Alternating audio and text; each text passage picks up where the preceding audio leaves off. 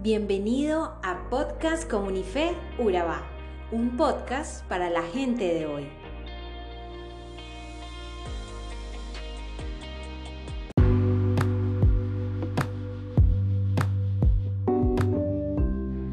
¿Sabías que en la antigüedad los guerreros utilizaban diferentes tácticas para prepararse para ir a la guerra? Utilizaban desde rituales, armaduras de madera, lanzas, cuchillos, entre muchas cosas más. Sabes que desde que entró el pecado en la tierra, la humanidad ha vivido en hostilidad y marginación, conllevando a vivir constantemente en conflicto, ocasionando que siempre busquemos una manera de defendernos. De ahí se fueron formando clanes, tribus, grandes guerreros, gladiadores, mercenarios y hoy en día soldados. Y así como esos guerreros buscaban estrategias para ser fuertes en la guerra, poder ganar batallas y conquistar reinos, hoy queremos darte otra herramienta de esta nueva serie que iniciamos en nuestros podcasts que son esenciales para nuestra vida cristiana. La primera fue la Biblia, la segunda la Trinidad y hoy queremos darte unas pautas de cómo puedes comunicarte con Dios, de qué manera puedes orar que te lleve a una motivación constante de estar en conexión con Él. Queremos darte unos ejemplos y por medio de ellos deseamos que tu fe sea inspirada a creer que por medio de esta táctica tu vida puede cambiar. En Génesis, en el capítulo 6, versículo 9, Dios describe a Noé como un hombre justo en ese tiempo. La Biblia lo narra como un hombre intachable y relata que anduvo en íntima comunicación con Dios. ¡Guau! ¿No te parece sorprendente? Y debido a esto, sabes, Dios lo utilizó para darle una nueva oportunidad a la humanidad. ¿Sabías que el estar en íntima comunicación con Dios, Él te empodera de tal manera que hace que hagas cosas extraordinarias que tú nunca te imaginarías hacer? Tenemos a Abraham. Podemos ver su primera comunicación con Dios cuando Abraham vio que Dios quería aniquilar la ciudad de Sodoma intercedió por ella, incluso luchó obstinadamente con Dios. Su mediación por Sodoma es la primera gran oración de petición en la historia del pueblo de Dios. Y ahorita que te hablábamos de que Dios hace cosas extraordinarias, te queremos contar qué hizo después con Abraham. Hace unos cuatro mil años, un individuo solitario y sin importancia partió en un viaje de campamento sin fin que dio lugar a que se convirtiera en un hombre renombrado en todo el mundo hoy en día. Eso es bastante notable, pero la comprensión de este cuento tiene implicaciones que van más allá de la causa y efecto del hecho histórico. El libro dice que el patrón de esta historia va a afectar el resultado de tu destino eterno y el mío. El relato bíblico de Abraham comienza con Dios haciéndole las siguientes promesas.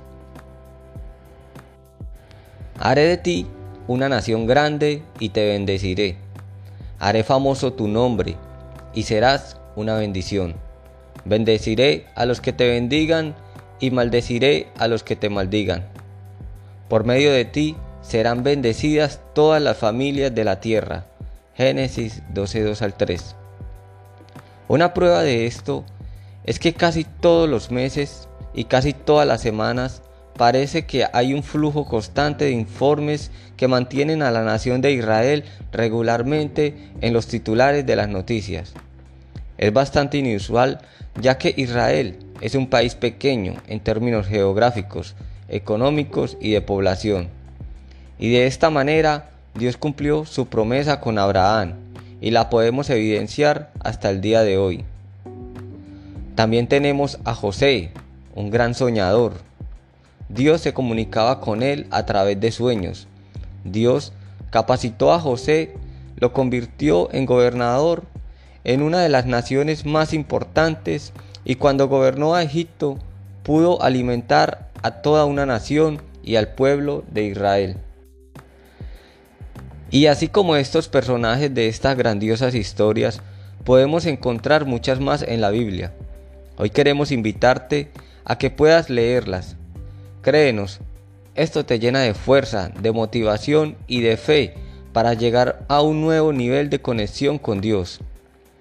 ¿Y tú qué estás esperando para ver lo que Dios tiene preparado para ti? Arriesgate, sé un guerrero en este juego de guerra. Ya tienes las primeras tácticas para la batalla. Y recuerda que la mayor estrategia en este juego de guerra ya nos la dio nuestro Padre y se llama Jesús. Por medio de Él tenemos acceso para tener una relación personal y poderosa con nuestro Dios. Amado Dios, te damos gracias por darnos el regalo de la oración. Cuando no tenemos las palabras, llénanos del Espíritu Santo quien ora por nosotros. Que siempre estemos en comunión contigo.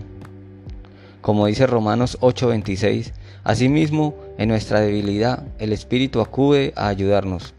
No sabemos qué pedir, pero el Espíritu mismo intercede por nosotros con gemidos que no pueden expresarse con palabras. Te damos toda la gloria, Señor. Amén.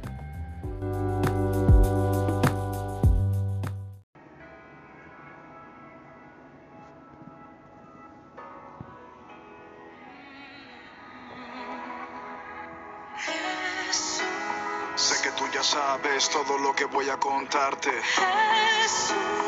Yo sé que conoces todo lo que voy a confesarte. A lo mejor sueno agitado, pero no he venido a reclamarte. No tienes que responderme, simplemente necesito hablarte. Este mundo por el cual tú te entregaste es un mundo que ha cambiado y demasiado.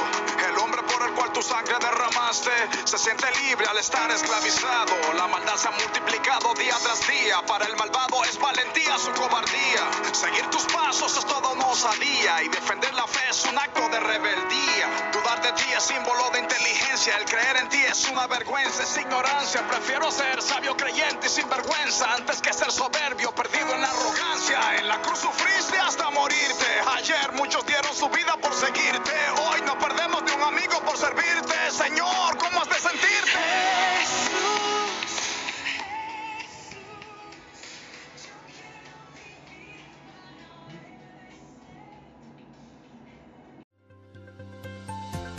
Somos Comunife Urabá, un lugar para la gente de hoy. Síguenos en redes sociales como Comunife Urabá y en la web www.comunifeurabá.com. Allí encontrarás todo un contenido digital reservado de parte de Dios para ti. Nuestras reuniones miércoles 7 y 30 pm, toda una experiencia de oración y domingos 9 y 30 am destacamos la importancia de Dios en nuestra vida al compartir en familia. Te esperamos.